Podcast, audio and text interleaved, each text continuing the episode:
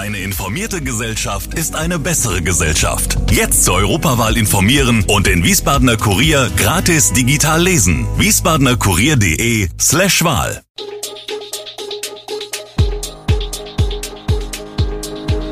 Gude, unser morgendliches News Update.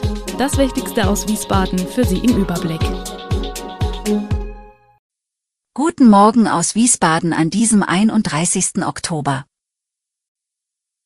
Frauen nach tödlicher Auseinandersetzung in Casteller Flüchtlingsheim noch in der Klinik, Gerichtsprozess um Ex-AWO-Chef Jürgen Richter geht in die nächste Runde und Fußballspiel in Wiesbaden nach vermeintlichem Angriff auf Schiedsrichter abgebrochen. Das und mehr gibt es heute für Sie im Podcast. Nach einem Streit in einer Flüchtlingsunterkunft in Castell ist am Freitagabend ein unbekannter Mann zu Tode gekommen.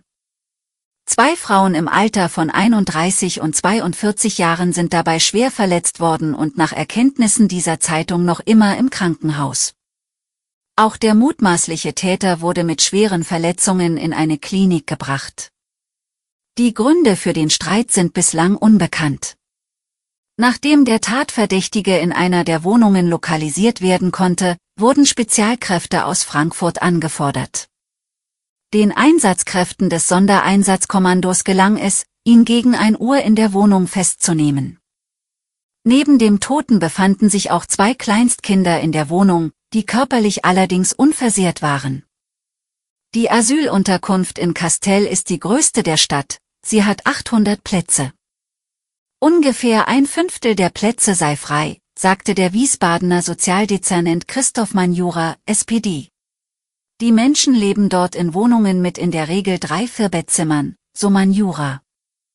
Aufgrund der polizeilichen Maßnahmen vom Freitag und der Versiegelung der Wohnung, in der sich der mögliche Tatverdächtige und das Opfer befanden, hätten zwei Familien diese Wohnung verlassen müssen. Eine Familie sei bei Freunden untergekommen, sagt Manjura, die andere ist von uns anders untergebracht und mit Lebensmitteln und Kleidung versorgt worden.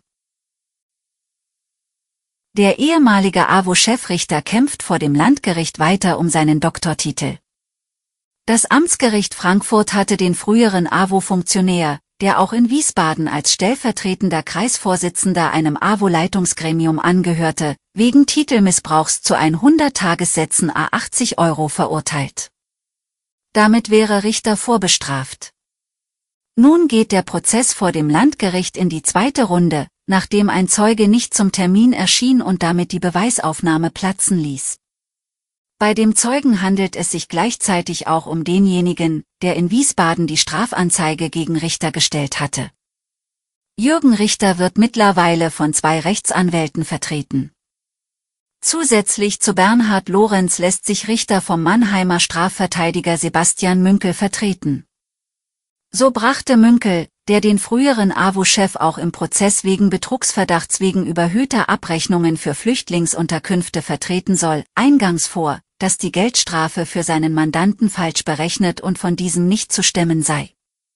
Einen zweiten Anlauf zur Zeugenbefragung soll es am 18. November geben. Beim Amateurfußballspiel zwischen FC Albania und DJK Schwarz-Weiß Wiesbaden am Sonntag ging der Schiedsrichter zu Boden und brach die Partie beim Stand von 2 zu 1 in der 30. Spielminute ab. Albania unterstellt dem Unparteiischen allerdings Schauspielerei. Was war passiert? DJK-Coach Jean-Pierre Gersdorf beschreibt den Vorfall wie folgt. Es gab einen unstrittigen Elver für uns. Der Albania-Torwart hat diesen gehalten. Der Schiedsrichter wollte ihn dann wiederholen lassen, weil der Torwart beim Schuss scheinbar vor seiner Linie stand. Zwei, drei Albanier-Spieler haben sich dann sehr vehement beschwert und sind den Schiri angegangen. Der Schiri lag anschließend auf jeden Fall auf dem Boden, hat das Spiel sofort abgebrochen und sich in seiner Kabine eingeschlossen, so Gersdorf. Albania-Spielertrainer Kenan Hasiri bestreitet hingegen einen Kontakt seitens eines Albania-Spielers, der zum Umfallen geführt haben könnte. Wir haben nicht das beste Verhalten, das ist, glaube ich, bekannt, aber trotzdem lag es am Schiri. Das war ein Schauspieler.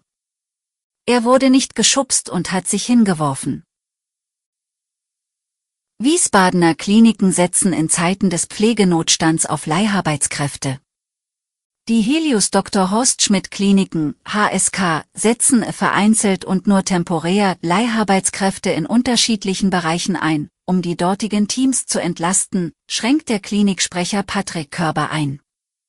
Dabei greifen die HSK auf Personalagenturen zurück, die auf die Vermittlung von examinierten Pflegekräften spezialisiert sind. Auch im St. Josephs Hospital sei der Einsatz von Leiharbeiterinnen und Leiharbeitern sehr moderat, da wir prinzipiell einen Einsatz von Leiharbeitskräften vermeiden möchten, berichtet der Joho Pflegedienstleiter Arne Evers. Zur Abfederung von Belastungsspitzen oder kurzfristigen Ausfällen bestehe allerdings zeitweise ein Bedarf. In der Asklepios Paulinenklinik werden dagegen keine Leiharbeitskräfte beschäftigt, antwortet Simone Voss, Referentin der Geschäftsführung. Von den Gewerkschaften wird das Thema Leiharbeit kritisch gesehen. Vor allem auf den Intensivstationen und in der Anästhesie gebe es Leiharbeitskräfte in der Pflege, aber es gebe auch ärztliche Leiharbeiter.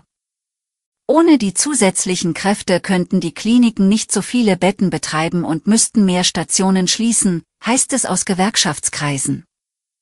Weil viele Pflegekräfte ihren Beruf verlassen oder Stunden reduzieren, bleibe zurzeit kaum etwas anderes, als auf Leiharbeit auszuweichen.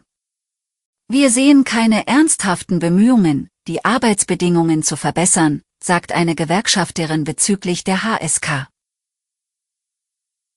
Eigentlich sollte der vom ZDF Magazin Royal veröffentlichte NSU-Prüfbericht der hessischen Landesregierung 30 Jahre geheim bleiben. Jetzt ist die Aufregung groß.